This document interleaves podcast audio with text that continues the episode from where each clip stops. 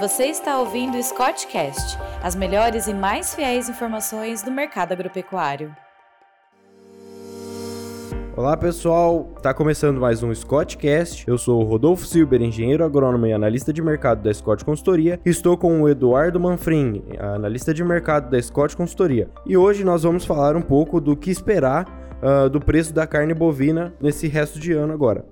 É, a participação da carne bovina no prato dos brasileiros caiu, em grande parte pela queda no poder de compra da população e também pelos aumentos dos preços dos cortes. A crise sanitária e econômica que a gente viveu nos últimos anos desestimulou o consumo. Em 2021, a gente viu o pior nível de consumo nos últimos 25 anos. Apesar da demanda comedida, desde o final de 2021, a carne bovina tem registrado consecutivos incrementos de preço. Nesse ano, no acumulado até junho, a gente notou que os preços médios dos cortes de carne no mercado atacadista caíram 7,3%, enquanto no varejo, no mesmo período, os preços subiram 2%.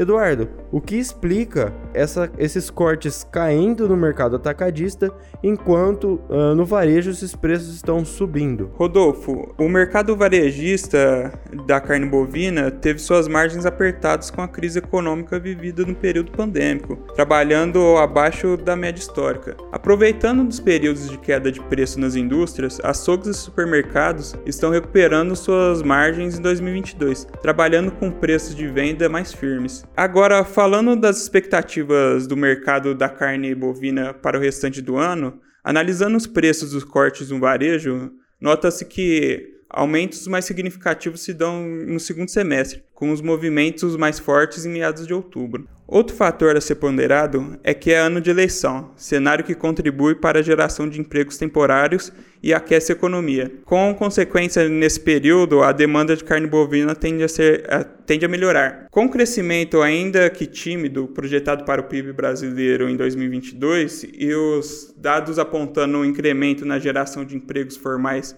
no acumulado até maio de 2022, Somando aos fatores citados, podemos esperar por preços mais firmes para o mercado da carne bovina. Rodolfo, além disso, você tem mais alguma consideração sobre as expectativas do mercado da carne bovina? Sim, além disso, uh, o bom desempenho das exportações e as projeções de abate de bovinos ainda reduzidos para esse ano uh, deve corroborar com esse cenário de preço. Então, uh, a gente espera que no segundo semestre a gente não, né, não tem ajustes negativos para o preço da carne bovina, ao contrário, os preços podem subir. Então, por hoje é isso mesmo. Uh, siga a gente nas redes sociais, Scott Consultoria. E estamos também fazendo uma expedição visitando confinamentos ao redor do Brasil. Estamos na nossa segunda rota, passando pelo Mato Grosso do Sul e centro-sul do Mato Grosso. Uh, acompanhem a, a, nossa viagem nas redes sociais, arroba e também confinabrasil.com. É só isso, obrigado e até a próxima. Por hoje é só, pessoal. Muito obrigado a quem ouviu o nosso podcast e até a próxima.